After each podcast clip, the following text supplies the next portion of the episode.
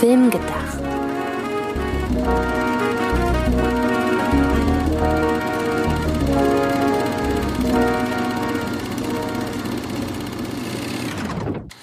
Hallo, liebe Zuhörerinnen und Zuhörer, zu einer neuen Ausgabe von Film gedacht. Film gedacht, sowie nachgedacht, nur mit Film und mit Antje Wessels.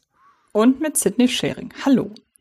Wir haben etwas nachzuholen von unserer letzten Ausgabe, denn in der letzten Podcast-Folge haben wir über den Star-Begriff gesprochen und ab wann ein Star ein Star ist im Grunde. Und wir haben zwei vergessen, und zwar einen aus der Schauspielerkategorie und einen aus der Regie-Kategorie. Und ähm, ich würde sagen, du darfst mit dem Schauspieler anfangen, denn das tut mir am meisten leid.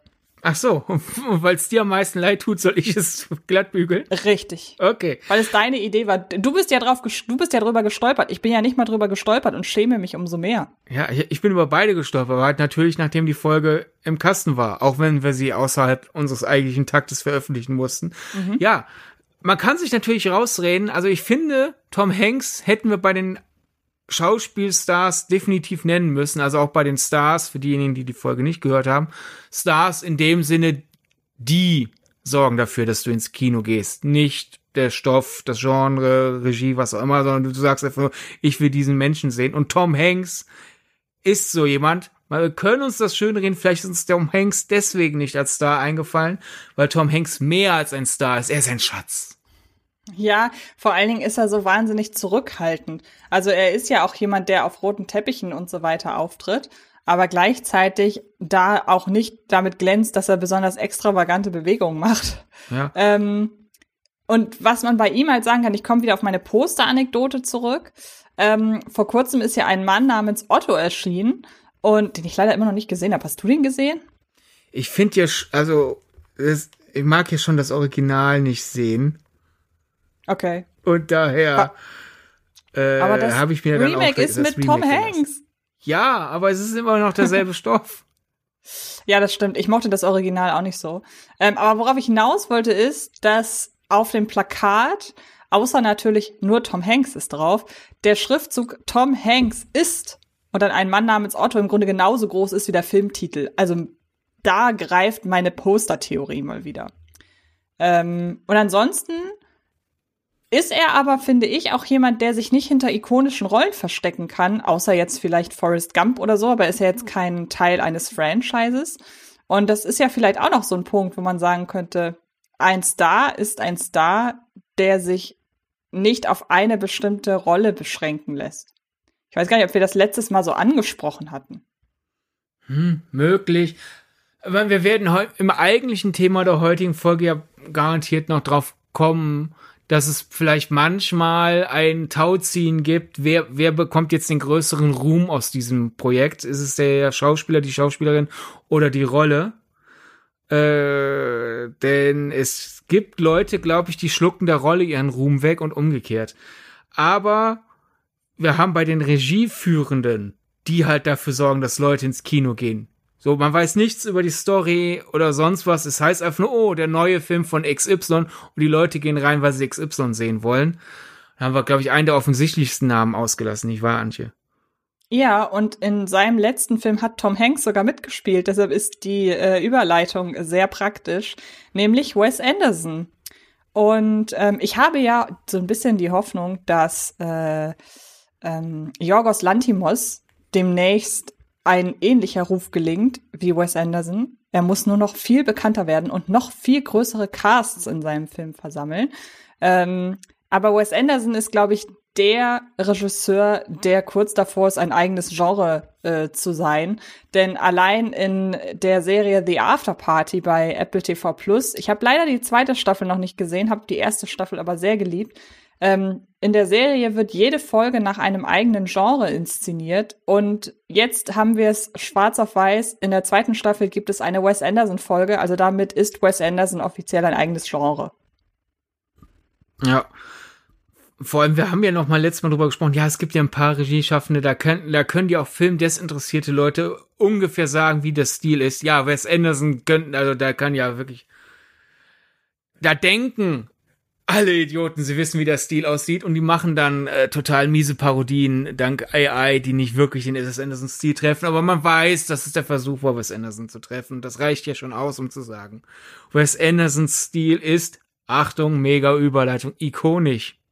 Ja, ja, genau, so ist es. Apropos Überleitung, ähm, so ein bisschen angefixt von den Möglichkeiten, die dieses Thema irgendwie mit sich bringt, haben wir uns überlegt, wir gehen mal von den Stars weg und ähm, begeben uns mehr oder weniger in die Rollen und wollen mal so ein bisschen die letzte Diskussion genau hierauf übertragen, nämlich wann ist eine Filmikone eine Filmikone? Und da möchte ich mit einer Anekdote einleiten, der in der Woche, in der wir das aufzeichnen, ist Haunting in Venice gestartet. Das ist ja der dritte Film der ähm, Agatha Christie Reihe von Kenneth Brenner, in der Kenneth Brenner nicht nur inszeniert, sondern auch selbst Hercule Poirot spielt. Und ähm, ich habe die ersten beiden Filme mit meiner Mama gesehen und die mag sie auch eigentlich. Also Tod auf dem Nil tatsächlich nicht so sehr, aber äh, Mord im Orient Express mochte sie doch sehr. Und dann waren wir neulich im Kino und der Trailer zu A Haunting in Venice lief. Und der Trailer ist ja insgesamt nicht so clever, weil er den Film sehr auf seinen Horror oder seinen vermeintlichen Horrorfilm-Dasein, sein vermeintliches Horrorfilm-Dasein ähm, reduziert und es sehr aufzieht wie eben ein Horrorfilm-Trailer. Und den Trailer, den wir gesehen haben, der endet damit, dass sich Hercule Poirot danach in die Kamera dreht und sich im Off und im Off seine Stimme ertönt und er sagt beziehungsweise denkt irgendwas. Also er er bewegt auch seine Lippen nicht, er spricht also nicht. Und ähm, dann kommt halt die Texttafel, welche Stars alle dabei sind. Und obwohl meine Mama die Filme gesehen hat, hat sie Hercule Poirot, da hat sie Kenneth Brenner trotz seines markanten Schnauzers und seiner sehr markant, seines sehr markanten Akzents nicht erkannt. Also sie hat diesen Trailer nicht mit einer Filmreihe assoziiert, die sie kennt. Und daraus ist so ein bisschen der Gedanke entstanden, ist Hercule Poirot von Kenneth Brenner verkörpert tatsächlich eine Filmikone und ich würde dadurch vorweggreifen, Nein, sie hat sich auch ihren Status in der Popkultur nicht so erarbeitet, wie das andere Figuren gemacht haben. Aber anhand dessen kann man ja so ein bisschen schauen, welchen Figuren ist das denn sehr wohl gelungen. Und ähm, ich übergebe an dich, ist Kenneth Brenners Hercule Poirot für dich eine Filmikone? Noch nicht, aber ich habe das Gefühl, die, die Version hat das Zeug dazu. Aber nochmal zum Trailer. Ich bleib ja dabei, ich finde ihn ja eigentlich clever, weil ja doch durchaus der Tenor nach Tod auf dem Nil eher negativ war. Und wenn man dann weitermacht, ist es eigentlich ganz klug, die Fortsetzung so zu bewerben, dass nur die Leute, die wissen wollen, dass es die Fortsetzung ist, das wissen. Das heißt zum Beispiel ich, auch wenn ich Tod auf dem Nil ja auch eher enttäuschend war, äh, fand, bin ja großer Freund von Kenneth Branaghs äh, Poirot-Interpretation, war halt einfach nur mit dem Film insgesamt das letzte Mal nicht so zufrieden. Und als einfach allein schon die äh, Mitteilung feststand, es gibt einen dritten, habe ich das gelesen und war froh. Das heißt, so Freaks wie ich kriegen das schon irgendwie mit, es geht weiter. Und die, die ja einfach nur mitbekommen haben, äh, Tod auf die Nil soll scheiße gewesen sein, äh, wenn die im Kino sitzen und man hätte einen Haunting Venice Trailer gemacht, der auch offen sagt, und jetzt geht's weiter dann lachen die im, äh, im Saal, haben den äh, Effekt, den damals Na äh, Shamlans Name hatte, so während der Devil-Zeit. Und die äh, Zahlen sind mies. Jetzt hingegen, wer nicht wissen will, dass es ein Poirot-Film ist, lässt sich von dem Trailer vielleicht täuschen, geht rein und ja, wenn die Karte gekauft ist und dann ist äh, erst dämmert, Pech, Karte schon gekauft. Aber an sich, also, äh, ich glaube, wir sind uns aber einig, Poirot ist eine ikonische Figur aus der Literatur. Mhm. Ne? Auf jeden Fall. Dafür ist die, ist die zu bekannt und Leute können da zu viel mit assoziieren. Und dann würde ich schon sagen, Brunners Interpretation hat auch ihren eigenen starken Stempel. Es ist nicht einfach, ja irgend noch ein Poirot, sondern hat seinen eigenen markanten Schnauzbart und ist die gefühligste Variante von äh, Poirot in, äh, in den Bewegtbildmedien. Die Filme müssen halt einfach nur insgesamt bekannter werden, damit man wirklich schon von einer Ikone reden kann. Aber ich habe so das Gefühl, wenn Brunner jetzt einfach so weitermacht, und er hat ja anscheinend riesen Spaß in seiner Agatha Christie-Interpretation, wir sehen hier quasi eine werdende Ikone beim Aufwärmen und irgendwann geht sie über die Ziellinie. Ist natürlich auch abhängig davon, inwiefern die Filme denn erfolgreich sind. Also in Deutschland waren die jetzt nicht der Überhit und jetzt auch Haunting in Venice, auch geschuldet, dass ja äh, Deutsche bei gutem Sommerwetter nicht ins Kino gehen, hat ja leider, ist ja leider unter den 100.000 äh, ZuschauerInnen gestartet. Hast du einen Überblick, wie die Filme in den USA performt haben? Also in den USA ist Haunting in Venice dezent über Tod auf dem Nil gestartet, aber Tod auf dem Nil war ja auch äh, ziemlich tot im Wasser. Daher hm. kommt drauf an, wie man es dreht. Es geht aufwärts, also so gesehen kann man es positiv sehen. Andererseits hätte man stärkeres Aufwärts äh, schenken können. Hm. Aber ist eh die Frage, ob man wirklich Erfolg als Messgrad für eine ikonische Rolle sehen kann. Ich glaube natürlich, wenn nahezu niemand den Film gesehen hat, wie will's eine Ikone sein? Da fehlt die Strahlkraft. Dennoch würde ich sagen, Erfolg ist da nicht alles. Und darf ich da ein Beispiel in den Raum werfen, damit wir sehr gerne finden. Ja. Ähm, ich folge ja vielen äh, Disneyland Paris Berichterstattenden auf Twitter, sowohl äh, quasi semi-offizielle Accounts, äh, sozusagen Fan-Accounts, die über so konstant Bericht erstatten, dass man sie quasi als, als, als, als äh, Themenpark journalistisch schon sehen kann, als halt auch Fans, also Castmember. Und es gab mal eine Phase, wo im Pirates Restaurant, äh, da läuft die ab und zu Jack Sparrow durch die Gegend. Und man hat dann mal versucht, ja, lass doch auch mal Angelica aus Pirates 4, Fremde Gezeiten, durch die Gegend laufen. Ist ja immerhin ein sehr, sehr, sehr erfolgreicher äh, Film. Und äh, dann haben wir auch mal eine Frau da durch die Gegend rennen. Und äh, das Vers Experiment wurde sehr schnell aufgegeben, weil die, ähm, weil sehr viele Leute, die dort in dem Restaurant gegessen haben, gedacht haben, sie ist eine Kellnerin.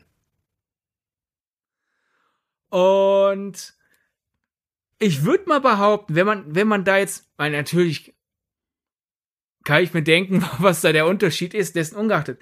Davy Jones aus Pirates 2 und 3. Die Filme waren an den Kinokassen nicht so erfolgreich wie Teil 4.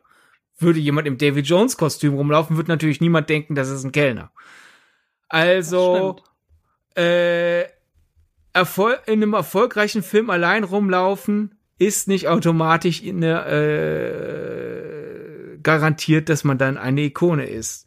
Und äh, dieses David Jones Beispiel würde ja schon mal und auch meine Argumente für das äh, Kenneth Branaghs äh, Poirot Beispiel würde ja jetzt in den Raum werfen, braucht eine Ikone ein interessantes Design? Mm, ich würde sagen, dann ist es ein ikonisches Design. Hm. Also ich erinnere mich zum Beispiel daran, dass es mal bei Filmfights, ich weiß ehrlich gesagt gar nicht, ob ich dabei war oder ob ich es im Nachhinein gesehen habe, aber bei Filmfights war mal die Frage, was ist das ikonischste Kostüm? Und da hat einer von beiden, äh, oder wer, wer trägt das ikonischste Kostüm? Und da hat einer von beiden ähm, James Bond gesagt und hat den Punkt nicht bekommen. Ich weiß nicht, was der andere gesagt hat. Ich, ich hätte damals, deshalb weiß ich, dass der andere es nicht äh, genommen haben kann, aber ich hätte damals das Superman-Kostüm gesagt. Der andere hat, glaube ich, Batman gesagt, irgendwie sowas. Ähm, und ich würde sagen, wir sind uns beide einig, dass James Bond eine absolut ikonische Figur ist. Aber wenn man sich das Kostüm anschaut, was ja in der Regel einfach nur ein Anzug ist, nur das Kostüm, dann verbindet man das nicht automatisch mit James Bond. Wohingegen man, wenn man den Superman-Anzug sieht, braucht man gar nicht wissen, wer da drin steckt. Man weiß, dass da Superman, dass, dass das zu Superman gehört. Und wenn man das Kostüm von David Jones sieht, würde ich auch sagen, dass Leute, die den Film gesehen haben oder die Filme gesehen haben, dass die auch damit etwas anfangen können, weil das ein unverwechselbares Kostüm ist. Es gibt ja kein vergleichbares. Und ähm, ich glaube, man muss da vielleicht Kostüm von Kostümträger trennen. Ich muss gerade mal, äh, ich merke gerade selber, äh, äh, zeichne nämlich ein bisschen früher auf, als wir ursprünglich vorhatten. Äh, mein Hirn ist noch nicht ganz wach. Pirates 2 war erfolgreich, ganz knapp erfolgreicher als Pirates 4. Aber dennoch, das Argument bleibt ja stehen. Äh, Angelica in einem der erfolgreichsten Filme aller Zeiten zur Aufzeichnungszeitpunkt Platz 40 in der äh, Liste der erfolgreichsten Filme aller Zeiten. Da sollte man ja denken, wenn Erfolg allein einen schon ikonisch macht, reicht das. Äh, ja.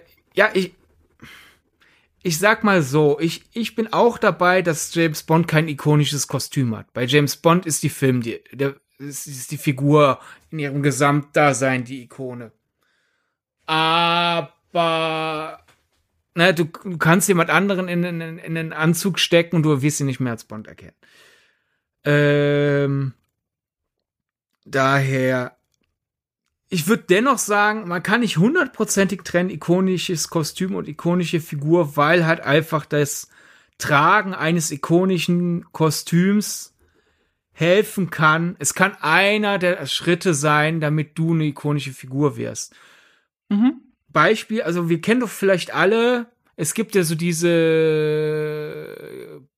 Gemälde oder Motive, die auf Popcornbechern sind oder auf Getränkebechern oder in Kinos hängen die als Bild an der Wand oder sogar als Wandgemälde, so wo viele verschiedene Stars und Figuren in so einem semi-realistischen Stil zusammenkommen. Und viele dieser Motive, äh, die, die immer noch geläufig sind, man merkt, die sind so Anfang der 90er entstanden, wenn so eine der aktuellsten Figuren Roger Rabbit ist oder so, aber hm. dennoch so das das, den Stil kennt er ja. So, wenn man da jetzt dann Tom Cruise auf einem Motorrad hat, aus einem der Mission Impossible Filme, werden die meisten Leute, würde ich jetzt mal behaupten, das sehen und sagen, ach guck mal, Tom Cruise, aus welchem Film ist das denn? Wenn man aber mhm. Harrison Ford in einem Schlapphut mit einer Weste und mit einer Peitsche hat, wird man nicht sagen, ach guck mal, Harrison Ford, sondern man wird sagen, Indiana Jones weil einfach das Indiana Jones Kostüm ikonisch ist und Ethan Hunt ist halt Tom Cruise. Das würde ja auch bedeuten, dass sich ikonische Kostüme am besten eignen, um sich als die zu verkleiden an Karneval. Und dann würde ja wieder auch passen, wenn du dich als David Jones verkleidest, die, dann würde man wissen, dass du das bist. Ähm, und wenn du einfach nur in einem Anzug rumläufst, dann wüsste man nicht automatisch, dass du James Bond sein sollst. Und dann, das würde ja auch darauf hindeuten, dass man das so ein bisschen trennen muss. Ja, wenn ich äh, an Halloween als James Bond gehe und will, dass ich erkennt werde, muss ich die ganze Zeit James Bond Zitate machen und das ist ja dann auch irgendwann Ja, nervig. das stimmt. Ähm, wir haben ja zu Beginn über Hercule Poirot gesprochen und ich möchte mal hier, äh, auch wenn ich weiß, dass du da gar nicht drin bist, aber du kennst ja die Bedeutung ähm, für die Filmhistorie. Deshalb würde ich mal ein Beispiel nennen, das vielleicht äh, kontrovers ist und ich kann mich damit mir selber nicht ganz einigen. Deshalb möchte ich gerne deine Einschätzung. Ich würde nämlich sagen, ein bisschen in Anlehnung an Hercule Poirot, dass Harry Potter keine Filmikone ist. Möchtest du erstmal die Begründung hören? Ja. Weil er genauso wie Hercule Poirot eine Buchikone ist. Und diese Buchikone hat man irgendwann auf die Leinwand gebracht und man wird bei Harry Potter, also klar, ist auch ein bisschen davon abhängig, wie das ausschaut mit den mit den Zielgruppen, aber ich habe schon die Beobachtung gemacht, dass ein Großteil der Harry Potter Filmfans die Bücher vorher gelesen hat. Und ich glaube, wenn man die Figur Harry Potter vor Augen hat, dann denkt man im ersten Moment an das Medium Buch und erst im zweiten Moment an das Medium Film. Und dann könnte man ja sagen, ja, aber er kann ja beides sein. Aber wenn man sich darauf einigt, dass eine Figur, eine ikonische Figur davon oder da, ähm, dass es abhängig ist davon auch, womit man sie verbindet, mit welcher Konsumform, dann würde ich sagen, ist Harry Potter keine Filmikone. Hm würde ich so, glaube ich, nicht zustimmen.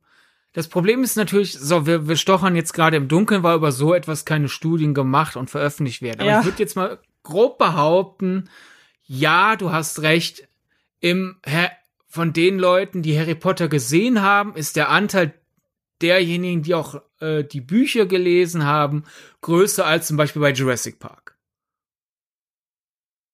Bei Jurassic Park hast du sehr viel mehr Menschen, die nur den Film kennen. Dennoch wird, ist, der, ist das Medium Film halt einfach zu kräftiger als als es Bücher sind. Äh, es ist eine, eine, eine ich würde sagen, Milchmädchenrechnung, Binsenweisheit, Wunschdenken, such dir irgendwas aus, zu behaupten, ja, bei, bei Harry Potter haben ja, hat ja die Mehrheit derjenigen, die den Film gesehen haben, auch die Bücher gelesen. Ich glaube, da lässt du dich dann vielleicht davon blenden, dass du solche Fälle kennst. Daher zieht das Argument für mich nicht ganz, dass die Leute halt ja definitiv erstmal an, an ihre Buchvorstellung denken und dann käme ich wieder zurück. Also äh, du könntest auf diese, wenn, wenn man einmal eins dieser Anfang 90er Gemälde mal aktualisieren will oder eins in dem Stil in seinem neuen Kino an die Wand malen will, würde definitiv jemand vorschlagen. Wir müssen auch Harry Potter reinpacken und dann packst du natürlich nicht das Harry Potter äh, Cover Motiv drauf, sondern dann packst du Daniel Radcliffe auf. Der ist wieder zu erkennen. Äh, eine ganze Generation ist damit aufgewachsen und äh, Harry Potter steht auch für die für etwas. Es ist halt durch dieses Aufwachsen natürlich eine Kindheitserinnerung und dieses ganze, ne, ähnlich wie Leute sich fragen, was für, was für ein Sternzeichen bist du, äh, das mit einer Bedeutung aufgeladen wird, obwohl es einfach eigentlich nur bedeutet, ja, ich bin in dem Zeitraum geboren. Alles andere ist Schwachsinn. ist ja immer diese Frage, welches Harry Potter Haus bist du? Ich so, äh, äh, äh, keine Ahnung. Also es wird in einem gewissen Altersbereich als gesetzt vorausgesehen, du hast doch garantiert mal diesen Test online gemacht und wenn ich die Frage stelle, kommt doch aus der, aus der Pistole geschossene Antwort, weil du es natürlich weißt und dir gemerkt hast und es bedeutet was. Und ja, kommt natürlich aus den Büchern, aber weil es auch ein großes Filmpublikum hat, würde ich sagen, dass es genauso, dieser, dieser, Stra diese Strahlkraft und Bedeutungskraft genauso für die Filme gilt. Okay, aber man kann da unterscheiden, weil bei Hercule Poirot waren wir ja jetzt erstmal bei, er ist noch nur eine Buchikone. Ja, ich würde mal sagen, er, er, er, Hercule Poirot ist äh, eine ikonische Buchfigur, die denkwürdige Film Interpretation hat.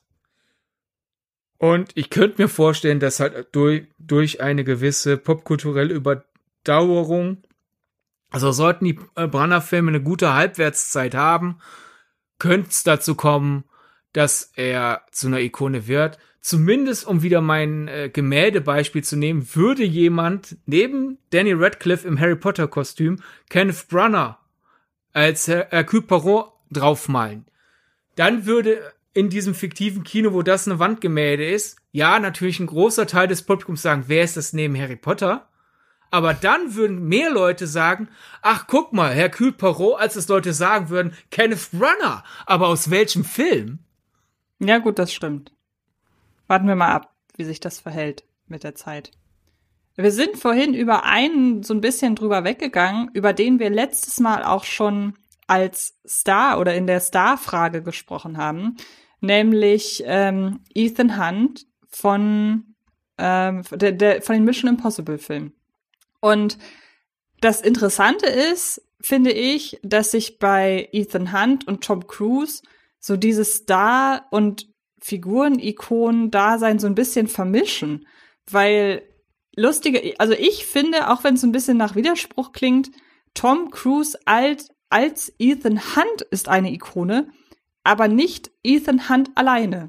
Und irgendwie ist auch Tom Cruise, wir waren ja bei Tom Cruise am Ende schon an dem Punkt, dass wir nicht so ganz sicher waren, wie das da mit dem Star-Dasein ausschaut.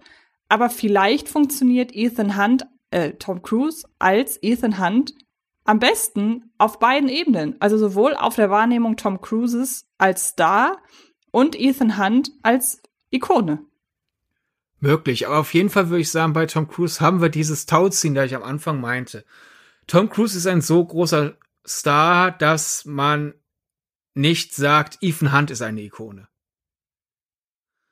Mhm. Äh, und auch wenn das jetzt vielleicht den Fans der Bond-Darsteller ein bisschen wehtun wird, äh, wie gesagt, mal Sean Connery im Bond-Kostüm auf dieses Gemälde, die Leute werden sagen, Bond. Weil einfach mhm. da, obwohl natürlich Sean Connery eine Leinwandlegende war, ist die Strahlkraft James Bond noch mal eine Spur größer als die Strahlkraft nur Sean Connery. Beispielsweise ja, selbiges bei Roger Moore. Erst recht natürlich äh, bei George Lazenby. Timothy Dalton, Pierce Brosnan. Äh, gibt es so aus der aus der ähm, aus der Spontanität heraus Stars, die mehrere Ikonen auf einmal schon verkörpert haben? Ich meine, ich habe ja eben Harrison Ford schon mit Indiana Jones erwähnt. Han Solo kommt dazu, Stimmt, haben wir ja, schon genau. zwei. Dann Johnny Depp, Edward mit den Scherenhänden. Was auch wieder bestätigt, der Erfolg allein macht dich nicht zu einer Ikone, weil das war ja, war natürlich für die Art Film, dies ist ein großer Erfolg, aber das ist ja kein Blockbuster, der die äh, Kinowelt in, in Brand gesetzt hat. Und Dennoch würde ich es als ikonische Figur sehen. Und es war kein Franchise. War kein also Franchise. wir haben ja, wenn man jetzt auch noch ähm, seine Performance in Charlie und die Schokoladenfabrik dazu nimmt, ähm, könnte man sagen, dass Johnny Depp das irgendwie so ein Abo auf ikonische Rollen hat. Ähm, weil das alles Figuren sind, als die man an Fasching äh, gehen könnte. Ähm, und die sich ja auch einer großen Beliebtheit erfreuen. Also seien wir ganz ehrlich, in diesem Jahr, vorausgesetzt der Streik erlaubt das, wird noch eine weitere Verfilmung von Charlie und die Schokoladenfabrik kommen und die heißt einfach nur Wonka. Also die gehen ja davon aus, dass die Figur Willy Wonka alleine, dass die äh, funktioniert genug, um ähm, um die Leute ins Kino zu locken, weil die wissen, was Wonka bedeutet. Ich bin gespannt, ähm, natürlich muss man auch noch bedenken, da kommt noch das Plakat dazu, wo da ist auch das ikonische äh, Kostüm drauf und so weiter. Ähm, und wir waren uns ja einig, dass Timothy Chalamet noch kein Star ist, also über ihn zieht das auch nicht. Aber Wonka ist, oder Willy Wonka ist ein Begriff. Und deshalb ist Willy Wonka, finde ich, eine Filmikone.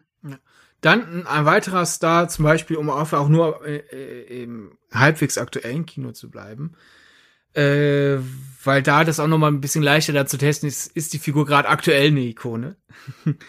äh, er hat die natürlich nicht, nicht geschaffen. Also bei Johnny Depp kann man sagen, ja wirklich klar, natürlich, er hat Edward zu einer Ikone gemacht, er hat Jack Sparrow zu einer Ikone gemacht. Das kann man beim nächsten bei einer der beiden Figuren, die ich nenne, nicht nennen. Dessen ungeachtet hat er ihren Ikonenstatus bewahrt, wenn nicht sogar bei einer, bei einer neuen Generation erst erzeugt, Daniel Craig. James Bond und ich würde behaupten, Benoit Blanc ist auch schon auf besten Wege, eine Ikone zu sein. Könnte auch daran liegen, dass er über, und da könnte man dann fragen, ob die Streaming-Dienste eventuell ihren Teil dazu beitragen, dass es leichter fällt, heutzutage Ikonen ähm, aufs Parkett zu bringen, weil natürlich viel mehr Leute dann von einer Filmreihe wie eben Knives Out überhaupt erfahren. Einfach weil sie für viel mehr Leute leichter zugänglich ist. Denn da kann man dann auch fragen, wie, inwiefern denn der Bekanntheitsgrad, wir haben ja schon gesagt, so eine Figur wie Willy Wonka kennen einfach sehr viele. Ähm, aber macht es da die Qualität oder die Quantität aus? Also reicht es, wenn eine kleinere Gruppe immer wieder lautstark sagt, hier, guck mal die und die Figur und dafür ist, ist wie gesagt, wenn es eine kleinere Gruppe ist, dafür, um beim äh, Karnevalsvergleich zu bleiben, diese kleine Gruppe trägt aber komplett geschlossen immer dieses Kostüm an Karneval. Ähm, oder muss die Gruppe schon größer sein, dafür muss die Ikone aber nicht so penetrant in den Vordergrund gerückt werden. Ich denke,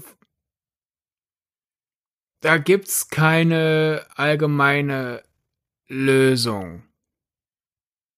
Denn wenn, man jetzt einfach auf die Definition von Ikone zurückgeht, so im Duden, nehm, den nehme ich jetzt einfach mal. Klar, erste Bedeutung, da kommt das ja alles her, äh, überhaupt her. Kultbild der orthodoxen Kirche mit der Darstellung heiliger Personen und ihrer Geschichte. Da ist jetzt für unsere Diskussion nicht wirklich relevant, außer höchstens der Wiedererkennungswert, denn ich kann da jetzt natürlich den Strichmännchen an die Kirchenwand malen und sagen, da ist die Jungfrau Maria. Wirst du sagen, nein, ist nicht. Das ist kein, das ist keine Ikone der Jungfrau Maria, da ist ein Strichmännchen, äh, mach das weg, du Vandale. Bedeutung zwei Person oder Sache als Verkörperung bestimmter Werte, Vorstellung eines bestimmten Lebensgefühls oder ähnliches. Äh, ja, kommen wir dann vielleicht zurück zur, zur Kostümsache, denn du kannst natürlich einfach nur sagen, ach, da ist ein cooles Kostüm und dann trägst du das einmal an Halloween und das war's. Oder du kannst zum Beispiel halt die Margot Robbies Version von Harlequin, obwohl die Leute David Ayers Suicide Squad generell deutlich, deutlich schlechter finden als alle anderen Harlequin-Filme, die seither gekommen sind. Du kannst auf irgendeine Convention gehen, du kannst Halloween in den USA feiern, äh, du wirst immer irgendwelche Leute in dem Suicide Squad 1 Harlequin Kostüm sehen, wo es sogar ja schon mal einen ziemlich netten Gag in Adam Sanders Hubie Halloween gab, wo irgendwie so sämtliche Frauen, die einem Halloween im Fernsehen arbeiten, als Harlequin rumgelaufen sind.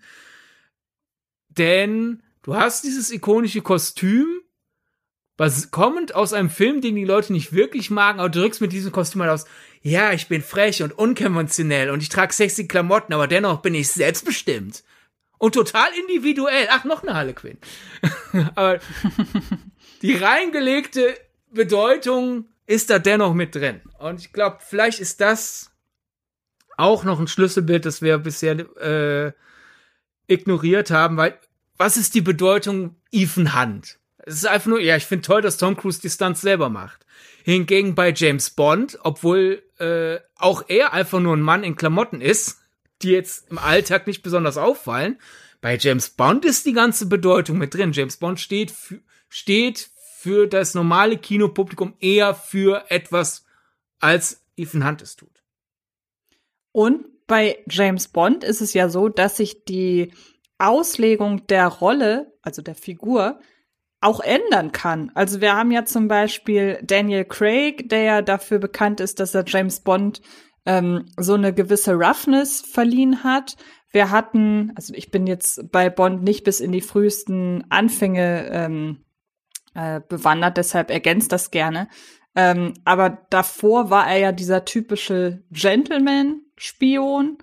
Ähm, und welche Auslegung gab es noch? Ich glaube, gab es dann noch wesentlich mehr? Voll, äh, voll, ich, weil ich gerade parallel meine, meine Notizen gucke, bin ich gerade äh, aus Versehen vorlesen gerutscht. Äh, Roger Moores Bond äh, war, ist, ist auch dann wieder interessant, wie sich so einfach die, die, die Wahrnehmung von dem Film lösen kann. Ja, der lustigste Bond, aber gleichzeitig haben sie da auch einige der spektakulärsten Stunts gemacht.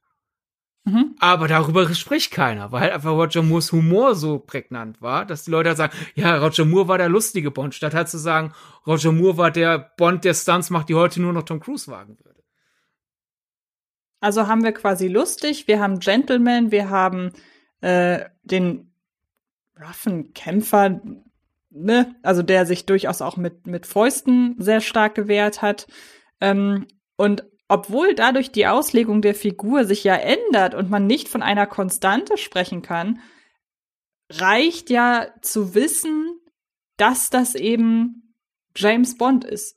Also das ist ja dann losgelöst von dem von den Schauspielern. Ja, dieses konstant bleibt immer noch James Bond steht für so ein Wunschbild der Männlichkeit. Mhm. Guck mal, wie stilbewusster ist. Und je nachdem, in welcher Generation wir gerade sind, ach, so sollen man sein. Und wir sind weggekommen von, ja, der schlägt halt ab und zu die Frauen. Aber die sollen sich ja auch fügen zu, ich meine, Daniel Craig's Bond ist auch rough, aber bei ihm ist es ja eher einfach nur, ich muss mich wehren, aber in Wahrheit trauere ich immer noch um äh, äh, Westberlin. Das ist ja, ja. Gefühlig, eine gefühlige Roughness. Und das ist ja dann zeitgemäßer, als, als heute John Connerys Bond wäre könnte man überlegen, inwiefern man denn die Ikone von der, vom Schauspieler trennen muss oder kann, können, können muss, ähm, dann wären wir ja wieder bei dem Beispiel mit ähm, Willy Wonka. Denn was glaubst du so vom, vom Gefühl, wie viele Leute haben sich Charlie und die Schokoladenfabrik angeguckt wegen Willy Wonka und wegen der Geschichte und wie viele wegen Johnny Depp? Weil glaub, bei Pirates, um das noch kurz zu ergänzen, weil bei Pirates habe ich das Gefühl, da ist es irgendwann dazu übergegangen, dass Leute Johnny Depp sehen wollten. Ich hätte jetzt eher gesagt, bei Pirates ist es, ich will Jack Sparrow sehen. Ja, also J äh, äh, Johnny Depp als Jack Sparrow. Okay, ja. Äh, So ein bisschen wie bei Ethan Hunt und Tom Cruise. möglich, möglich. Äh, ich glaube, glaub, bei äh, Charlie die Schokoladenfabrik muss man trennen, in welchem Land wir gerade sind. In den USA würde ich sagen, weil da einfach das äh, Kinderbuch und die Gene Wilder-Verfilmung so ikonisch sind oder so berühmt sind und ein Teil der, des Kulturguts sind, sind die Leute dann in die Johnny Depp-Verfilmung gegangen und werden dann irgendwann in die Wonka, Wonka-Verfilmung mit äh, Chalamet gehen mit der Begründung, ja, jetzt will ich den Stoff noch mal gucken, mal gucken, wie sie den verhunzen. Ist ja bei den einen die Grundeinstellung, bei den anderen, mal gucken, wie sie es jetzt umsetzen. Juhu. Aber hier in Europa, wo ja wirklich Charlie die Schokoladenfabrik jetzt nicht denselben Status hat, sei es das Buch, sei es der erste Film, hier war Tim Burtons äh, Charlie die Schokoladenfabrik mit Johnny Depp ein Film, den man sich anguckt, weil Tim Burton und Johnny Depp arbeiten wieder zusammen. Okay, cool. Ähm, wollen wir mal so ein bisschen versuchen, aus dem US-amerikanischen Bereich rauszugehen, weil, äh, beziehungsweise auch aus dem britischen, weil James Bond ist ja eine britische Erfindung. Ähm, weil ich mal überlegt habe, ob es deutsche Filmikonen gibt. Und ich bin auf, glaube ich, eine gestoßen, zumindest ab einer gewissen Altersklasse. Möchtest du raten oder soll ich es einfach sagen? Äh, ich rate, auch wenn ich einfach jetzt schon mal dreist davon ausgehe, damit habe ich einfach eine zweite in den Raum geworfen. Ich kann mir nicht vorstellen, dass das wirklich die ist, die du vorschlagen willst, aber vielleicht doch. Ich bin gespannt. Also vorschlagen im Sinne von, an ihr lässt sich das weiter gut diskutieren, glaube ich. Nosferatu. Nein. Aber Ähm, stimmt doch, oder? auf jeden Fall hätte aber nicht gepasst zu meiner Aussage ab einer bestimmten Altersklasse. Wobei, okay, ich habe ja nicht definiert, welche Altersklasse. Ja, ist. eben. Also ich würde sagen, die Elfjährigen heute laufen nicht durch die Gegend und sagen, ah, Nosferatu, so geil, ah, ikonisch. Ja, genau. Aber wir können gerne erstmal über Nosferatu sprechen. Hattest du ihn tatsächlich mit hier reingebracht oder war das jetzt ein spont eine spontane Ich habe Idee? ihn nur, weil du gerade mit Deutsch angefangen hast, war einfach mein erster Gedanke, deutsches Kino, ikonisch Nosferatu. Äh, ich habe den in meinen Notizen, Figuren, die ich mit dir besprechen will, ob sie ikonisch sind und wenn ja, warum, nehme ich ihn nicht notiert. Weil da muss ich zugeben, war ich in einem englischsprachigen Kinostrudel gefangen. Man könnte ja auch sagen, bei Nosferatu, er ist ja eigentlich Dracula, nur sie hatten damals die Dracula-Rechte nicht. Ähm, deshalb ist so ein bisschen die Frage, inwiefern man denn davon bei Nosferatu von einer eigenen Ikone sprechen kann. Es ist ja so ein bisschen einfach nur der Versuch gewesen, sich da, wie gesagt, die da an der rechte Problematik vorbeizugehen. Das zweitbeliebteste Bootleg der Kinogeschichte. genau. Was ist das erstbeliebteste? Mickey Mouse. Oh, ich habe die Rechte an meinen Hasen verloren. Ah, da mache ich die Ohren jetzt halt zu kreisen. Okay. Ähm, das wusste ich tatsächlich gar nicht. Ähm, Also schau dir mal Oswald an und den ganz frühen Mickey. Das ist wirklich einfach nur okay. so, ja, hier, komm, hier, Ohr- Ohren sind Ach jetzt so, rund ja gut, fertig. okay. Du hast recht. Ähm, aber man kann ja überlegen, also ich würde sagen, bei Dracula ist es ganz klar, dass Dracula eine Ikone ist. Nur wir werden jetzt hier nicht weiter so sehr über sie reden, weil wir nämlich weitergehen in unserer kleinen ähm, Wann ist ein X ein X? ähm, weil wir nämlich in der nächsten Folge passend zum Halloween-Monat über Horrorfilm-Ikonen sprechen. Also lassen wir Horrorfilm-Ikonen hier mal so ein bisschen beiseite. Aber Dracula würde ich schon sagen, auch wenn sie einem Buch entstammt und das würde meine Harry Potter-Theorie im Nachhinein so ein bisschen killen, ähm, ist Dracula, glaube ich, schon eine Ikone, oder? Ja, ja, auf jeden Fall. Auch mehrere Varianten. Also sowohl die, ähm, lass mal überlegen. Also ich finde, da ist ein bisschen, glaube ich, äh, eine Frage. Ich glaube, da kann man einen Alterskorridor machen, aber Gary Oldmans Version ist bei einigen Leuten ikonisch. Ähm, Christopher Lee definitiv ikonisch und äh, Bela Lugosi ikonisch. Das würde ich sagen, sind die drei ikonischsten Draculas der Filmgeschichte.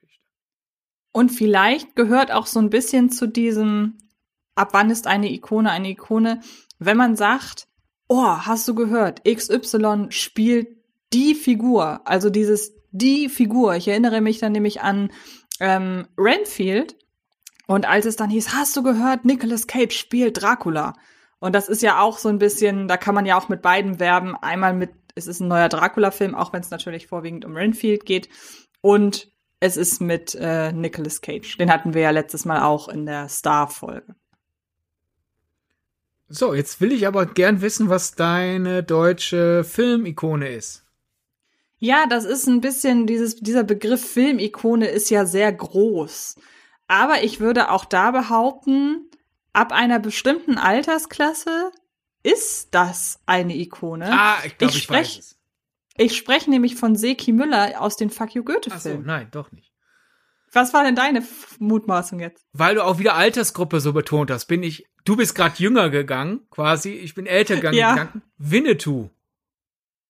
Auch, aber ehe wir jetzt schon wieder von meiner ursprünglichen Wahl abkommen, möchte ich jetzt über Seki Müller sprechen. Ja, gerne. Ähm, auch, ich mag ja den ersten Film und ich habe aufgrund des Zeitpunktes, wann ich den zweiten Film gesehen habe, auch eine persönliche Schwäche für den zweiten, auch wenn ich weiß, dass der Film nicht gut ist. Also der ist Nein, das ist kein guter Film. Wie gesagt, es ist so ein bisschen tagesformabhängig gewesen, dass er mich damals einfach auf einem guten Fuß erwischt hat.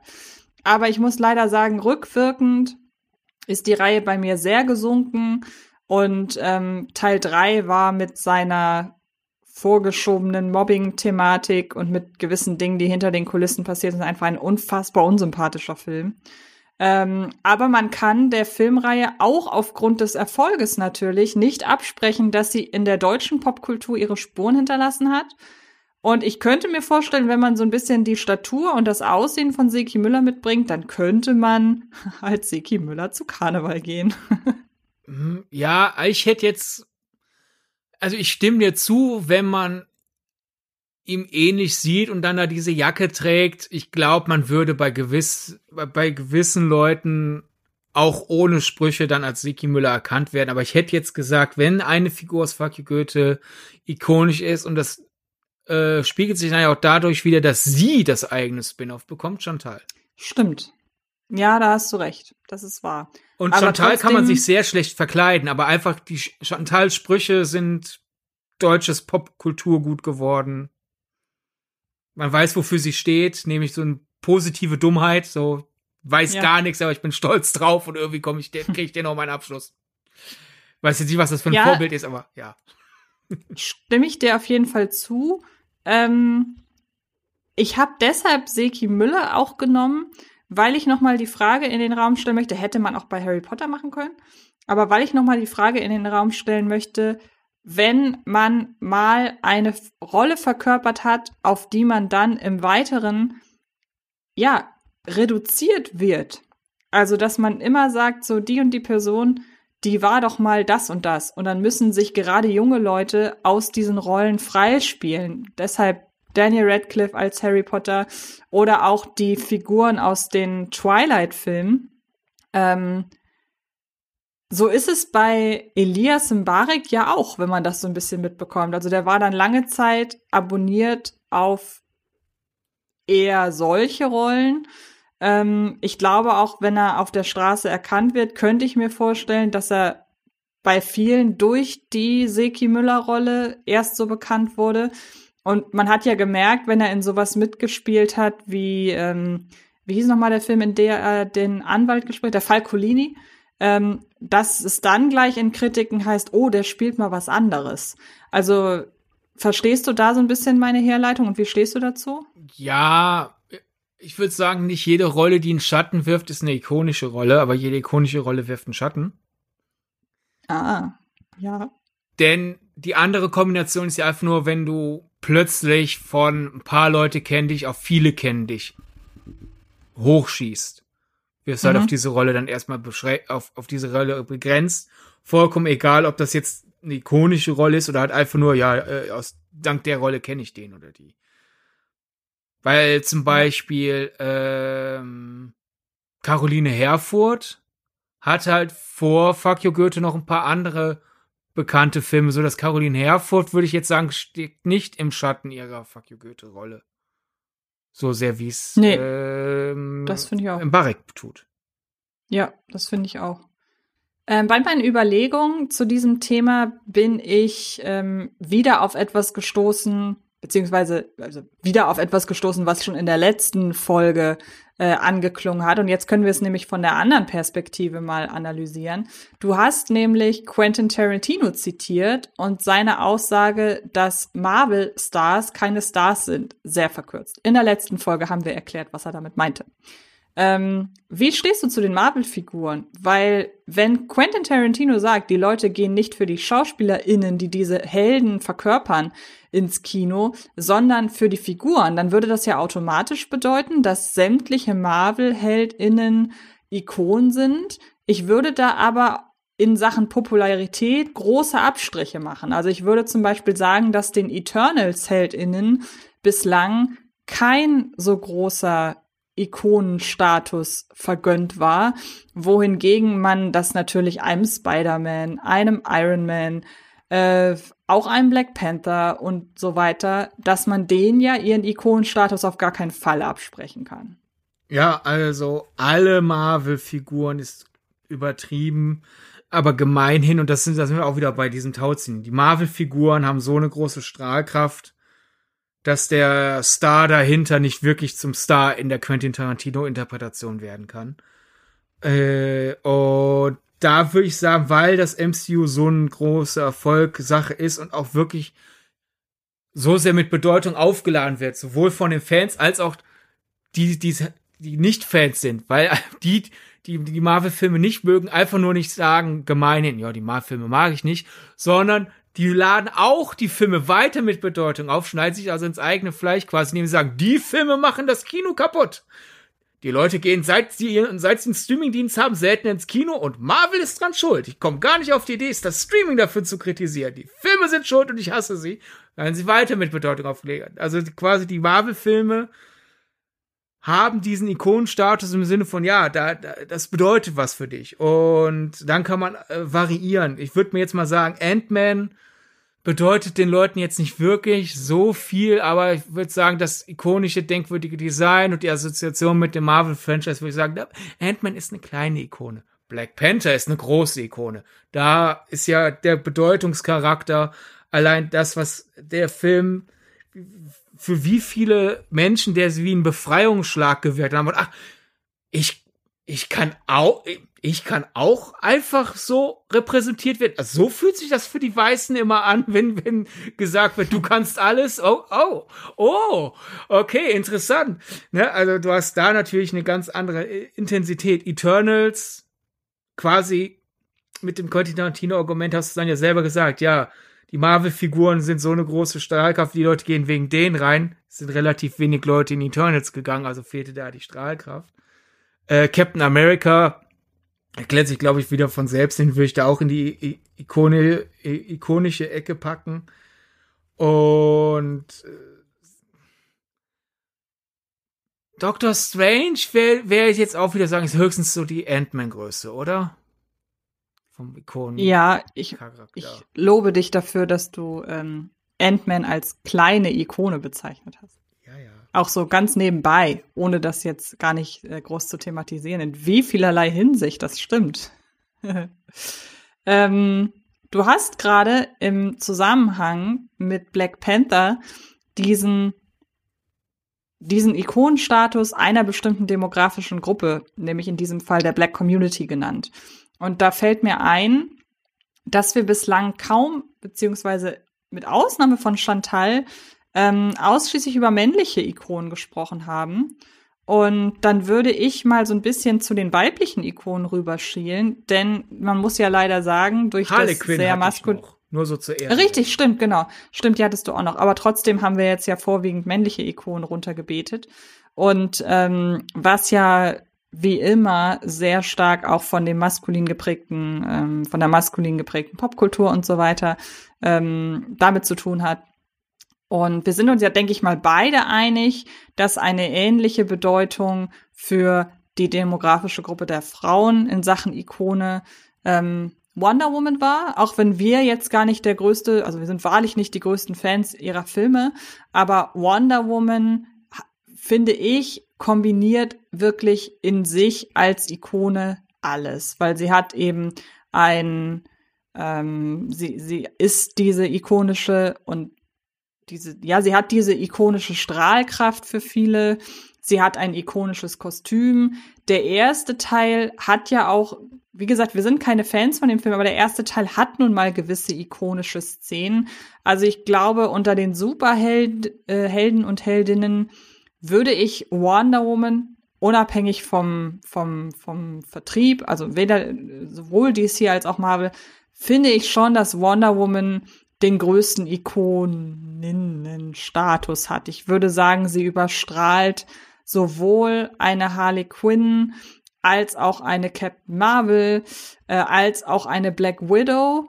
Wie, wie stehst du dazu? Ja, bin ich bei dir. Äh, durch die Popularität des Films, vollkommen ungeachtet, wie sehr oder wie wenig ich das nachvollziehen kann, durch die Popularität des Films und auch hier wieder ähnlich wie bei Black Panther, was da auf einmal für eine vergleichsweise gehaltvolle Diskussion um den herum stattfand, ist, würde ich sagen, von den ganzen Superheldinnen ist Wonder Woman die mit der größten ikonischen Strahlkraft, jedenfalls im Jetzt. Da hilft dann auch die Musik. Also wenn du irgendwo, wenn im, im Fernsehen ein Beitrag läuft und der wird mit Filmmusik unterlegt und es ist der, das Wonder Woman Theme, sagst du halt nicht, ja, das, ich glaube, das ist bestimmt aus irgendeinem so Superheldenfilm, sondern du erkennst es sofort wieder und sagst, es ist Wonder Woman. Wenn du bei einem Best-of Filmmusikkonzept bist, obwohl zum Beispiel auch der Wonder, zweite Wonder Woman Film ja unter anderem dank der Veröffentlichungsstrategie ziemlich untergegangen ist und man damit ja sagen könnte, oh, Wonder Woman gerät jetzt schon in Vergessenheit. Wenn das Wonder Woman Film gespielt wird, drehen die Leute durch. Und selbst wenn Wonder Woman wieder einen ihrer zwei Sekunden Cameos in einem neuen EDC-Film hat, die Leute sofort durch das Theme äh, erkennen sie wieder. Und das hilft dann natürlich, den Ikonenstatus aufrechtzuerhalten eine Zeit lang, weil selbst wenn du den letzten Film doof fandest, die freust dich immer noch über den Song und bist auf einmal wieder in den positiven Assoziationen äh, der Figur gegenüber. Und, und vor allen Dingen, ja. Ergänzend dazu wollte ich nur sagen, dass ich sogar finde, dass Wonder Woman auch wirklich das beste Theme von allen hat. Wie gesagt, auch wieder äh, Marvel mit eingeschlossen, beziehungsweise sämtliche Superhelden und Heldinnen. Der, der, der, der aktuellen Ära oder aller Zeiten?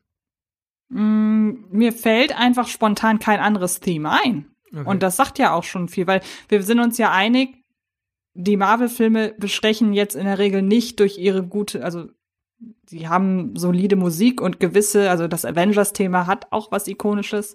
Ähm, aber per se sind ja jetzt die Marvel-Filme nicht dafür bekannt, dass wir sagen, oh, die Musik. das, das sehe ich mittlerweile anders. Das ist so. Das, das klingt sich für mich immer so nach. Gab eine Phase, da war die Marvel-Musik wirklich austauschbar. Dann hat, da hat man das geändert, aber da jetzt gerade die Sympathie für Marvel wieder nachlässt, holen die Leute auf einmal das zehn Jahre alte Argument wieder raus und sagen, die Musik ist langweilig. Naja, also aber ich, ich bleib, also ich hole das ja, ich hole das nicht deswegen wieder raus. Ich sehe das so. Also, ja, hm. was soll ich sagen? Sehe ich anders. Also, mein, du kannst es so sehen, aber ich würde würd, ich würd da widersprechen, einfach. Wer äh, hat deiner Meinung nach aktuell ein ikonisches Thema? Spider-Man, Black Panther. Ich würde auch das Doctor Strange-Theme wiedererkennen jederzeit. Also Black Panther würde ich, glaube ich, auch wiedererkennen, aber ich würde nicht die Hand dafür ins Feuer legen. Spider-Man würde ich, glaube ich, nicht wiedererkennen. Captain America. Ähm, Doctor Strange auch nicht. Da, da, da, hm. hm. nee, da muss ich leider bei meiner, da muss ich leider bei meiner Meinung bleiben. Es tut mir leid. Ja, aber ich merke es einfach generell so ein bisschen so im Marvel-Diskurs. Leut, Leute, die noch vor fünf Jahren bei jedem Film gelobt haben, oh, der hatte auch wieder einen guten Score, sagen jetzt, wo sie zwei, drei Filme nacheinander schlecht fanden, ja, Marvel hatte noch nie gute Musik. Also das ist so momentan so. Vielleicht bin ich deswegen. Aber du musst zugeben, du, Du musst zugeben, da gehörte ich nie zu. Ja, ja. Ja, aber ich, ich wollte gehörte nie sagen, zu denen. Außer, außer das Avengers-Theme gehörte ich nie zu der Kategorie, oh, Marvel hat gute Scores. Ich war schon immer ähm, bei, die, die machen solide Musik, aber that's it. Ja. Ja, aber man kann ja weiter zurückgehen. Äh, es gibt ja immer noch die Christopher Nolan Batman Trilogie, die Tim Burton Batmans, äh, das Superman-Theme von John Williams, also gibt auch noch andere ikonische, sehr ikonische Superhelden-Musiken, aber äh, Wonder Woman, jedenfalls, um das wieder abzuschließen, spielt ganz, ganz, ganz weit vorne mit und das hilft, glaube ich, so ein bisschen, denn ich wollte mit Wonder Woman vielleicht dann äh, das nutzen, um kurz über die Halbwertszeit von Ikonen zu sprechen, weil man muss ja schon sagen, du hattest diesen riesen Boom mit dem ersten Wonder Woman Film und sonst, wenn, wenn die Cameos kommen, seither, ich höre nicht Leute die wochenlang reden, oh, das war so geil, Wonder Woman wiederzusehen. Zweiter Film ist ziemlich untergegangen. Der in meinen Augen bessere Film wurde da sehr schlecht, sehr schlecht besprochen. Hm. Und ja, man könnte sagen, ja Wonder Woman ist eine Figur, die eigentlich auf dem Weg war, ihren Ikonstatus als äh, abgesagt zu definieren. Man müsste dann rückblickend vielleicht sagen, Wonder Woman war ein Strohfeuer. Aber die wiedererkennt, das wiedererkennbare Kostüm, die anhaltend positive Besprechung des ersten Teils unter halt das Theme helfen, dass wir sie trotz mehrerer Rückschläge nacheinander immer noch so sehen, was sie darum wiederum als Ikone bestätigt. Verworrenerweise. Ja. Gibt's noch andere weibliche Ikonen außerhalb des Superhelden-Kinos? Definitiv. Ripley? Ja, okay. Sind wir natürlich wieder im, ja, wobei, ich bin ja jemand, ich verorte Alien ja nicht zwingend ausschließlich im Horrorbereich, aber per se hast du recht, ja klar. Dann. Generell, generell könnten wir ergänzen, ohne zu weit vorzugreifen, dass viele Final Girls einen gewissen Ikonenstatus haben. Ja. Teilweise Allein sind dadurch, die Killer dass sie Final ikonischeren. Ja, ja, auf jeden Fall, auf jeden ja. Fall. Aber da sprechen wir ja dann nächste, genau. nächstes Mal drüber. Äh, ich würde sagen Cruella. Hm, ja, ja, stimmt. Als, aber schon quasi seit dem Zeichentrickfilm, nicht wahr? Ja, das, das, es ist ein bisschen wie äh, bei Poirot und Bond. Man kann diese Figur verschieden interpretieren und dennoch funktioniert sie immer. Nur, dass Cruella halt einfach da den größeren Ruhm äh, als Filmfigur hat, als, als es zum Beispiel Poirot hat. Die Zeichentrickfigur ist ikonisch, die Glenn Close-Variante ist ikonisch. Und selbst, obwohl ja der, der, ich, ich kenne die Abrufzahlen, die Disney Plus wirklich generiert hat mit dem Cruella-Film mit Emma Stone nicht. Aber selbst die Emma Stone-Variante von Cruella ist, würde ich sagen, ich war ja zum Beispiel in der Disney 100-Ausstellung in München und wie viele Leute bei dem Cruella-Kostüm stehen geblieben sind, das sich in Ruhe anzuschauen, hm. zu fotografieren. War beeindruckend. Da hatte ich ja den direkten Vergleich. Ein paar Meter weiter war zum Beispiel ein Ariel-Kostüm oder ein Dwayne Johnson aus Jungle Cruise-Kostüm. War ich dann nahezu alleine vor, vor dem Ausstellungskasten, aber dieses äh, Cruella-Kostüm oder zum Beispiel jetzt aktuell in, in Kalifornien, äh, wo, wo die Oogie Boogie Bashs sind, äh, kann man die, die, kann man Cruella treffen. Das, also die Schauspieler, die ich in den Videos gesehen habe, die da, äh, man merkt einfach anhand dessen, wie die Figur geht, ach, es soll die Emma Stone Cruella sein und nicht die Glenn Close Cruella. Und allein, dass man ja, dass man es schafft, durch so die Art, wie man geht, schon anders zeigen kann, ja, nein, nein, das ist nicht die schwarz-weiß tragende Figur, sondern die schwarz-weiß tragende Figur, hat, hilft, glaube ich, auch dazu sagen, da ist ein Ikonenstatus da und selbst wenn natürlich Emma Stones Cruella dann eine Ikone mit einer begrenzten Reichweite ist, weil viele sie noch nicht gesehen haben, sobald du die einmal die Emma Stone Cruella irgendwo gesehen hast, und vielleicht reicht es auch, den Trailer aufmerksam gesehen zu haben, erkennst du sie wieder. Und weil die Figur schon eine popkulturelle Vorbelastung hast, schaffst du es dann auf die Emma Stone Cruella eine Bedeutung zu legen. Und da würde ich sagen, jede Cruella-Variante ist ikonisch. Ähm, das hat jetzt nicht groß was damit zu tun, aber haben Sie da das Kostüm ähm, schon aus dem aktuell, also aus dem neuen Ariel-Film? Das war, oder, aus, oder war einer, das äh, aus so einer Fernseh-Tribute-Show. Also allein da natürlich so. nicht besonders interessant. Das erkennen, das sehen die Leute ja nicht, wenn sie äh, sich umdrehen und den Kasten sehen. Da musst du ja schon entweder diese Tribute-Show gesehen haben, um zu erkennen, ach, das ist ja aus dieser blöden Tribute-Show, oder nah genug rangehen, um an der Plakette zu lesen, woher das ist. Ne, also ja, Ariel, okay. die Meerjungfrau live heißt das auf Disney Plus, wenn ja, ihr das verstehe. jetzt nachholen wollt. Okay. Ähm, generell kann man natürlich sagen, dass die, ähm, dass die Disney-Prinzessinnen allesamt sehr ikonisch sind. Auch ja. durch ihr, sie, sie, dominieren ja auch die Geschichten, in denen sie teilnehmen, äh, teilnehmen, also in denen sie sind und so weiter. Also ist halt die Frage, ob man, also ich gehe stark davon aus, dass man über die Zeit auch abseits der Prinzessinnenfiguren, ähm, dass man da noch weitere ikonische Figuren findet. Es ist natürlich auch immer eine Frage der Rezeption. Ähm, das sage ich deshalb jetzt so in diesem Zusammenhang, weil ich einmal auf den Ghostbusters-Film, auf den weiblichen Ghostbusters-Film ähm, zu sprechen kommen möchte, weil ich glaube, ja, zum einen ist da natürlich der Schatten der männlichen Ghostbusters-Filme.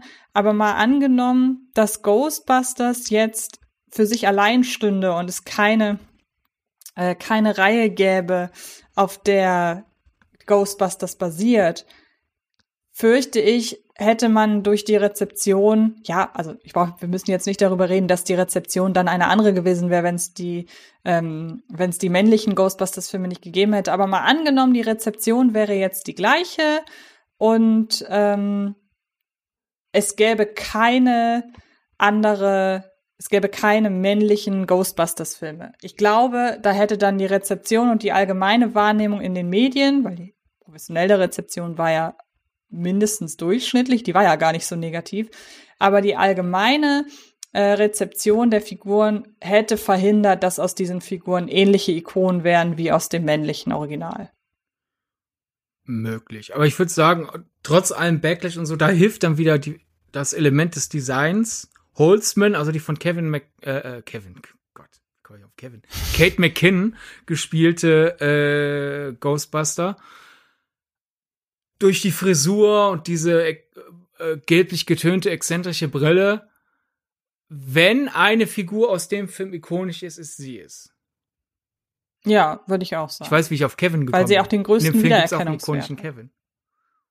Ja, stimmt. Nee, weil, weil sie auch den größten Wiedererkennungswert hat. Ja. Ähm, ich habe jetzt noch drei Ikonen, Fragezeichen, aus diesem Jahr, um mal so ein bisschen ähm, aktueller oder um, um mal aktuell zu sein. Und ein Deutscher ist noch dabei.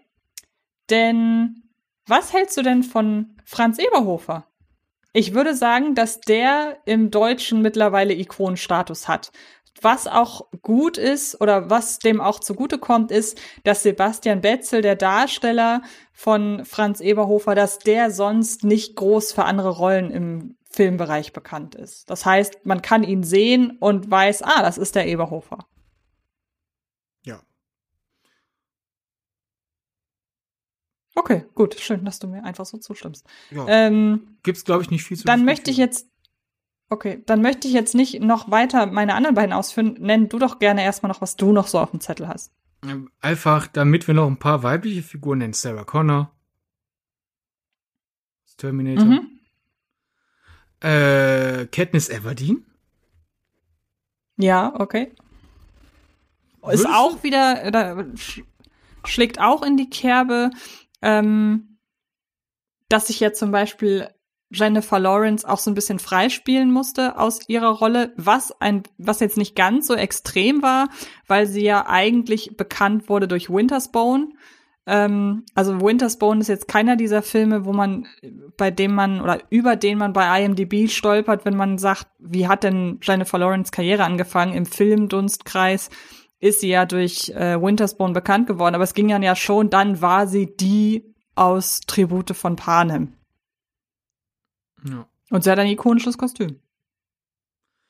Und ihren eigenen, äh, ihr eigenes Theme. Stimmt, genau. Äh, Mary Poppins natürlich. Ja, klar. Die hatte ich tatsächlich eben bei den Disney Print fälschlicherweise bei den Prinzessinnen hatte ich sie im Kopf. um mal kein Franchise zu nennen, Amelie. Oder ist da nur der Film ikonisch? Fragezeichen. Ich würde sagen, Amelie selber ist auch ikonisch. Mhm. Wenn du dieses Oberteil Ja. anhast und dann diese Frisur und dann diesen verträumten Blick? Kannst du Leuten sehr klar Vor machen, ich bin Amelie? Ja, stimmt. Wobei ich da dem Film den ikonischeren Wert zusprechen würde. Aber ja, wenn man sie sieht, man weiß, wer es ist. Also gerade wenn man äh, Audrey Tautou, die ja auch, wenn man ihren Namen erwähnt, kommt immer als erstes Amelie als Rolle. Ähm, ja, würde ich mich jetzt nicht gegen wehren, wäre ich jetzt aber auch nicht von alleine drauf gekommen. Bevor uns die Star Wars-Fans erschlagen, Leia. Ja. Alles aus Star Wars ist ikonisch. Allein da können wir wieder zurück auf, Religiö auf den religiösen Ursprung. Star Wars ist mittlerweile eine Religion, also komm, alles aus Star Wars ist, ist ikonisch und religiös und Ja, äh, und vor allen Dingen da. ja, und an Star Wars sieht man auch, dass ikonische Rollen mitnichten auf positive beziehungsweise Hauptrollen ähm, bezogen sind, weil Darth Vader natürlich auch eine, ähm, eine, eine Schurkenrolle ist, die ikonisch ist.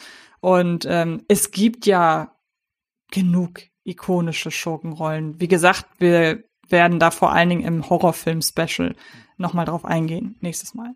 Judy Garland's Dorothy. zumindest was die Adaption und auch ähm, das Zurückgreifen in der Popkultur drauf angeht, ja. Könnte man so weitermachen, könnte man so weitermachen. Äh, Ist jetzt zum Beispiel die Frage, Huma Thurman in diesem gelb-schwarzen Anzug in Kill Bill. Ist Beatrix Kiddo eine ikonische Figur oder ist das einfach nur ein ikonisches Bild? Ich glaube, das ist ein ikonisches Bild. Ich glaube zum Beispiel, ich könnte mir vorstellen, dass noch nicht mal alle wissen, wie sie heißt. Kill Bill, man weiß, es ist Uma, Uma Thurman, man weiß, es ist Quentin Tarantino, man weiß, es ist ein zweigeteilter Film, man kennt das Kostüm. Das heißt, man kann da auch wieder als äh, Beatrice Kiddo, wenn man ihr Kostüm sieht, weiß man, das ist die aus Kill Bill. Aber da ist der Ikonenstatus, glaube ich, zu sehr auf den Film bezogen. Da kann man fast sagen, der Film hat Ikonen, beziehungsweise dann ja in diesem Fall Kultstatus. Hm, ja, vielleicht, aber die Braut hört man doch immer noch. ne? Ja, ja. das stimmt. Äh, dann wieder in die, in die Nische gehen. Die Sanderson-Schwestern. Also ich würde sagen, zumindest im US-amerikanischen Bereich äh, sind die mittlerweile auch ikonisch. Wer ist das? Das sind die Hexen aus Hokus Pokus. Das Ach so, Hokus okay. Pokus bei dir irgendwie ein aufmerksamkeitsschwarzes Loch, das hatten wir schon mal vor ein paar Ausgaben. Also, vielleicht Stimmt, bin ja. ich auch über äh, aufmerksam für den Film. Deswegen wollte ich es jetzt zur Diskussion Klar. stellen. Also, ich finde, wenn drei Personen in diesem Kostüm rumlaufen, weiß man sofort, ah, die Sanderson-Schwestern aus Hokus Pokus. Außer ich. Anscheinend, ja. Und da haben wir auch die Bedeutungsaufladung, weil das ja so, einerseits hast du natürlich die Kindheitserinnerung, Nostalgie, Bonussache. Du hast so ein bisschen so diesen Camp-Spaß dran. Also da, da, da hast du schon auch diese Projektionsfläche. Aber anscheinend doch nicht. Dann wollte ich halt fragen, wie es denn mit Troy, Gabriella, Sharpay und Ryan aus den High School Musical Filmen ist. Würde ich sagen, gleichbedeutend mit ähm, im Deutschen den Bibi und Tina Film. Ich glaube, ab einer bestimmten Altersgruppe auf jeden Fall. Weil sie doch die Kindheit sehr stark geprägt haben. Das ist sicherlich auch ein Punkt, den Ikonen, ähm, den Ikonen mit sich bringen. Und vielleicht auch, dass sie sich reproduzieren lassen, weil von High School Musical, ja, ich weiß, das sind andere Figuren in der Serie, aber theoretisch konnte man ja High School Musical reproduzieren, viele Jahre später eben als Serie. Und Bibi und Tina konnte man ja neu auflegen. Also von daher würde ich sagen schon. Okay. Dann, so, ich, ich werde einfach, bevor Leute sagen, ich habe die Ikone nicht genannt, die Ikone, ich glaube, dass man über Rambo zum Beispiel und Terminator muss man nicht, nicht diskutieren, wir wissen, dass das Ikonen John sind. McClane. Den wollte ich jetzt nämlich ansprechen. Nämlich im, Gegen, im, im Gegenzug zu John Wick. Denn ich würde sagen, wieder auf dieses Bild zurückzukommen. Allein, dass Leute sich halt den Namen John McClane merken können. Und den von vielen, vielen anderen Actionfiguren nicht. Wenn halt irgendwer gerade mal wieder äh, irgendwen mit einer Knarre retten muss. Spricht schon mal dafür, irgendwie, äh, wenn, wenn Bruce Willis im Unterhemd auf diesem Wandbild zu sehen ist, sagen die Leute nicht, ach guck mal, das Bruce Willis im Unterhemd, aus welchem Film denn? Sondern die Leute sagen John McClane. Wenn er jetzt Keanu Reeves im Anzug hast, weiß ich jetzt nicht, ob die Leute wirklich sagen, ach guck mal, John Wick, oder sagen die Leute, ach guck mal, Keanu Reeves. Könnte aus John Wick sein. Also könnte es sein, dass obwohl seine Filme insgesamt den besseren Kritikenschnitt haben, dass John Wick die kleinere Ikone ist als John McClane? Ja, würde ich sagen. Interessanterweise hast du auch dann eine meiner letzten beiden Nennungen aus diesem Jahr vorweggegriffen, oh, denn ich hätte John Wick genannt. Ähm, es ist natürlich fraglich, wenn es wirklich jetzt so weitergeht, oder wenn, wenn wirklich jetzt daran festgehalten wird, dass John Wick nicht fortgeführt wird, dann kann man ja auch leider nicht beobachten, wie sich das noch weiterentwickelt. Ähm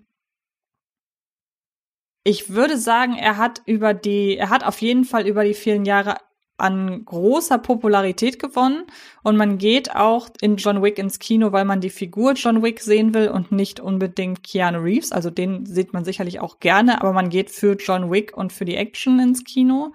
Ähm, aber ich glaube, ich würde noch ein paar Jahre vergehen lassen, weil ja ich da die, die Ikonen wie Rambo oder auch Rocky oder eben auch John McClane, die haben ja ihren Ikonenstatus auch über die Nostalgie und die Gedanken rückwirkend an die Filme und die Verbindung, die man damit gezogen hat, haben sich ja auch dadurch das so ein bisschen aufgebaut. Und vielleicht bekommt John Wick ja über die Jahre die Gelegenheit, das genauso zu tun.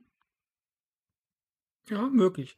Äh, eine Nennung aus diesem Jahr hast du noch frei oder habe ich dir jetzt in die letzte weg, weggenommen? Nein, ich habe noch eine frei.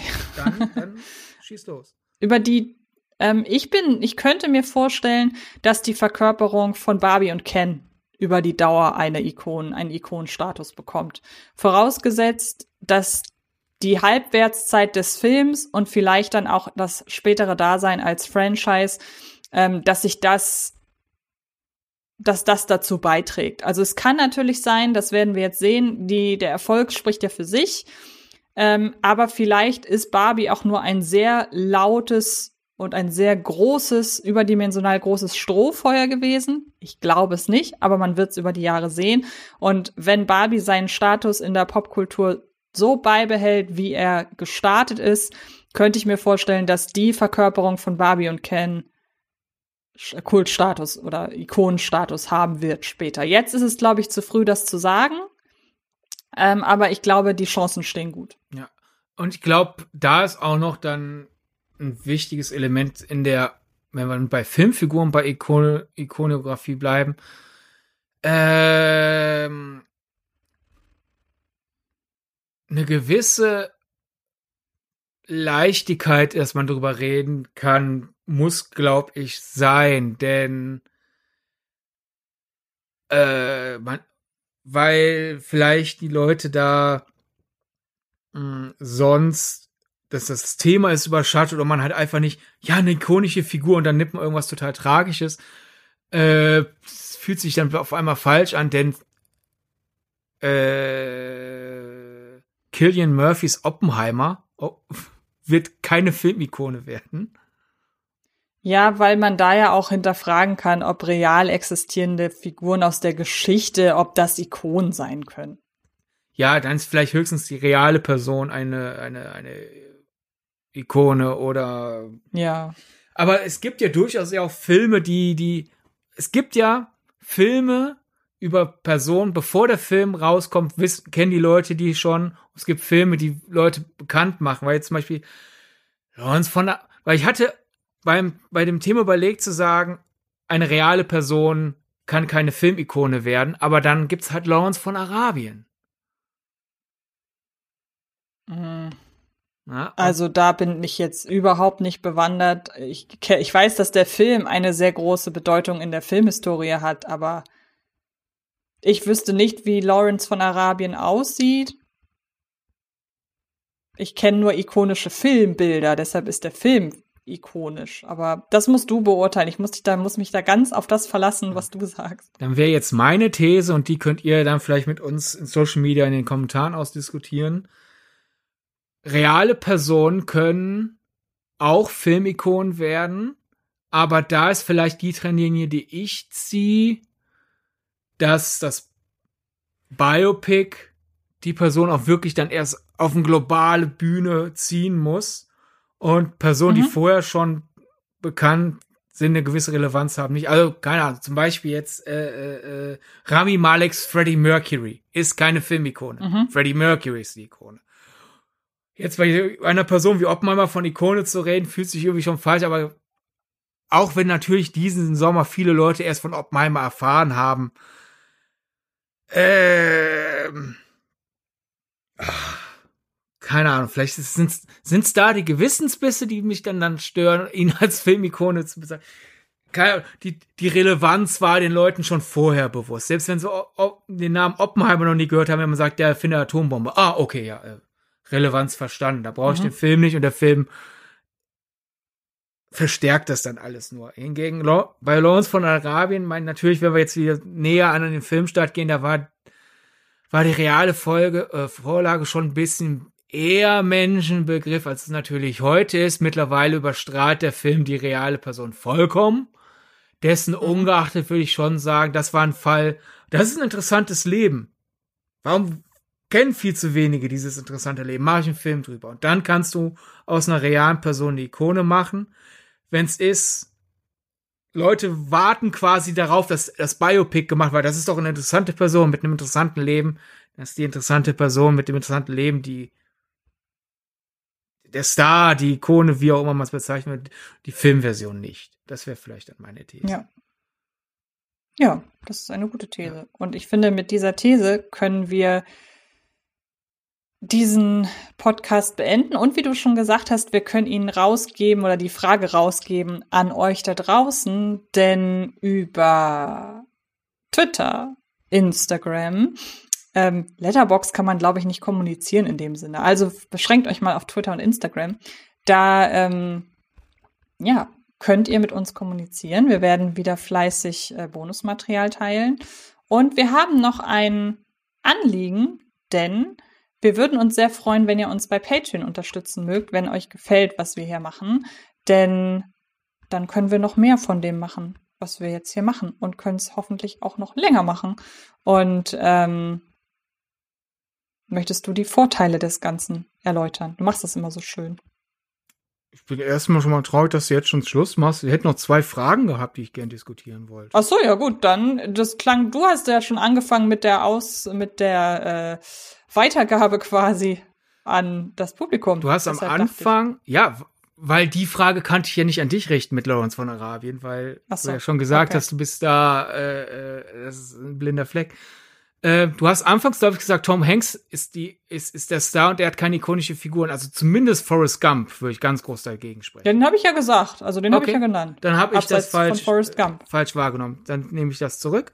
Ich wollte noch die Frage in den Raum stellen, schräglich die These. Ich habe ja vorhin auch schon bei Real, bei, bei, bei Realfilm hast du halt das Tauziehen, ist jetzt der Star, die Starkraft oder die Figur.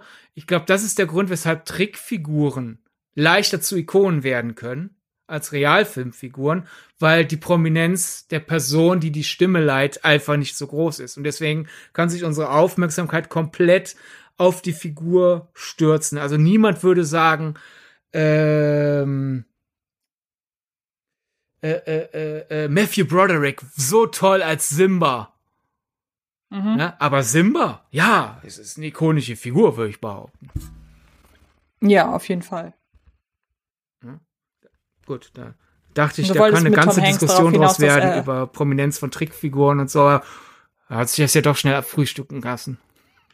Du wolltest darauf hinaus, weil ähm, Tom Hanks natürlich Woody verkörpert im Original. Ja, und trotzdem würde ich sagen, ist da Woody komplett hundertprozentiger Star.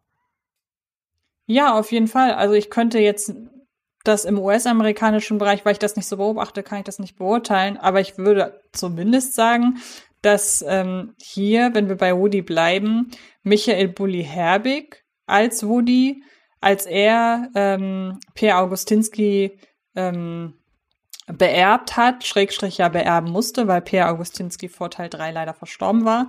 Ähm, da gab es ja schon einen gewissen Aufschrei jetzt mal nicht, äh, also im Sinne von, ach Mensch, schade. Das heißt, man muss ja schon mit seiner Stimme eine Verbundenheit muss ja schon mit seiner Stimme eine Verbundenheit existiert haben und das gilt ja, um bei ihm zu bleiben, zum Beispiel auch für, ähm, für Genie in Aladdin. Also das sind ja schon äh, Stimmen, die man gleichermaßen, glaube ich, mit ikonisch finden kann. Ich erinnere mich da an diese große Synchro-Debatte rund um Ariel, dass da ja zeitweise eine neue Synchronisation stattgefunden hatte und dann wurde plötzlich die Ariel DVD Schrägstrich Blu-ray mit der alten Synchro ähm, plötzlich zu unermesslichen Preisen gehandelt. Also man kann da schon sagen, dass auch Stimmen ikonisch sein können. Ja, Stimmen sind prägend, aber ich würde sagen, dennoch sagen, die Figuren sind da die größeren Ikonen. Nur du hast, du hast gerade äh, Per Augustinskis Leben ein bisschen verkürzt. Also Toy Story 3 hat er schon miterlebt, aber da war er halt. Also da war, gab's ja dann auch die Debatte, äh, war er nicht mehr fit genug für Woody oder hat man sich bei Disney so. entschieden, dass er nicht mehr fit genug für Woody zu sein hat? Und man, also theoretisch konnte Per, ich konnte Per Augustinski sich Toy Story 3 mit Woody äh, an seiner Stelle anschauen. Ah, okay. Ob er es getan hat, ist meines Wissens nach nicht verbucht. Aber irgendwie war das in der Kommunikation öffentlich so ein bisschen verkürzt, dass es hieß, er hat ihn beerbt, weil. Ja gut, man kann ja auch noch leben und eine Rolle beerben. Also so ist es ja. Das stimmt. Äh, ja. Aber dann sind wir wieder zurück bei, beim Ursprung der Ikone vielleicht, weil halt Trickfiguren ja eine gewisse Überhöhung haben, eine gewisse stärkere Stilisierung. Sind wir da wieder näher beim ursprünglichen Begriff? Und daher können äh, Trickfiguren schneller zu Ikonen werden. Also ich würde sagen, die, die Dichte an äh, breit gestarteten Animationsfilmen und Figuren, die dort entstehen, ist viel höher als die Dichte an ikonischen Realfilmfiguren basierend auf den jedes Jahr veröffentlichten Realfilmen. Ja.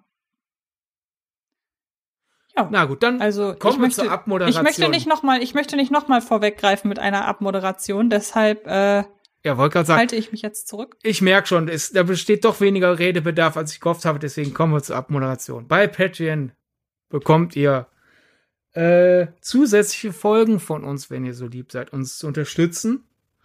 Äh, wir nehmen euch keine Folgen aus dem Main-Feed weg, denn unsere Bonusfolgen sind lockere Gespräche äh, zum Beispiel über unsere liebsten Pixar-Filme oder wie geht man mit Störenfrieden im Kino um oder auf welche Filme 2024 freuen wir uns. Und das Tolle ist, wir haben drei verschiedene Stufen bei Patreon. Ihr könnt einfach nur sagen, ja, gut, gib mir die Folgen.